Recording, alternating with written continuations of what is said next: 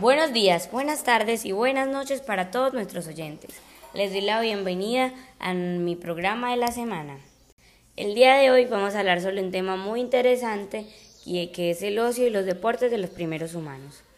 Si bien este no es un tema muy reconocido y no es una pregunta muy constante en el público en general, pero la verdad es que si nos ponemos a pensar, esto sí es una cuestión muy interesante.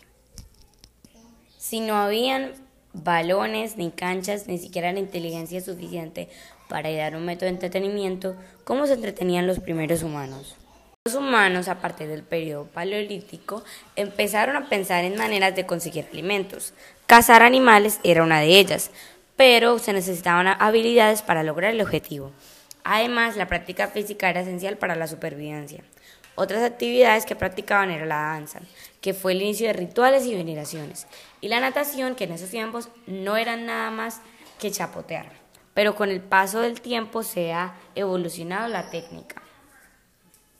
Aunque suene obvio, cabe resaltar las más utilizadas e importantes, correr y saltar. Sin estos, las peleas y las luchas por vivir serían difíciles. Investigando un poco sobre el tema, encontré una pregunta problemática entre los expertos en las ciencias sociales. La caza con arco se inició como un deporte como un método de subsistencia. Antes de adentrarnos en las posibles respuestas, hablemos un poco sobre la presencia de la caza con arco en los periodos de la humanidad. La caza con arco estuvo presente desde el periodo paleolítico, en las pinturas rupestres donde se plantean escenas de la misma.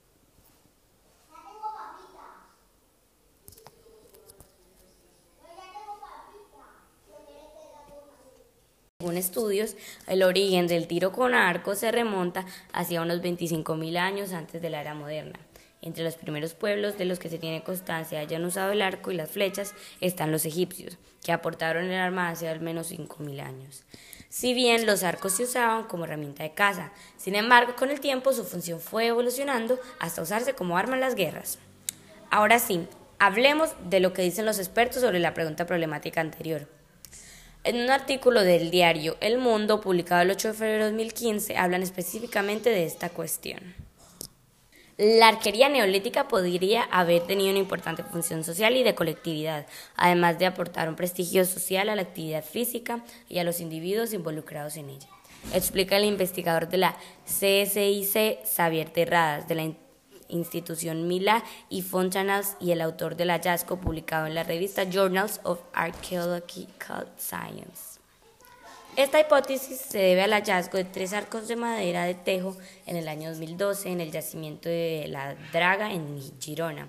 Según el estudio, en algunos casos el prestigio estaba ligado al tipo de animal cazado, mientras que otras veces se relacionaba con la distribución que se realizaba de la presa que con el propio abatimiento del animal. El arco y las flechas han sido desde siempre herramientas fundamentales para la supervivencia de la humanidad. Gracias a ellos el hombre se convirtió en cazador.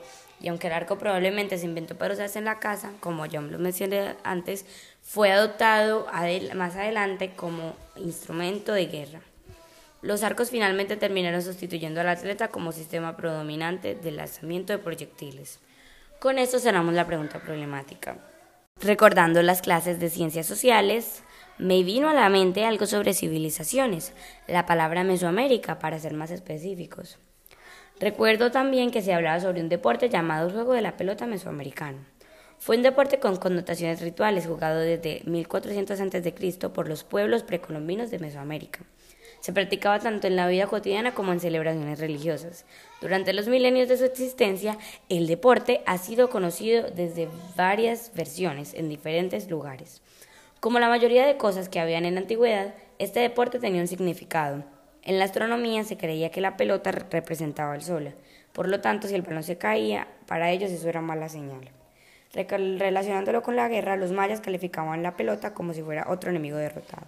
Y en la dualidad cosmológica, los campos de fuego se fueron considerados portales al inframundo y se construyeron en lugares clave dentro de los recintos ceremoniales centrales, Participar en el juego de la pelota representaba envolvimiento en el mantenimiento del orden cósmico del universo y la regeneración ritual de la vida. Como dato adicional del día, nos movemos desde América hasta Europa. La competición atlética se desarrolló bastante en el Reino Unido en el siglo XVII.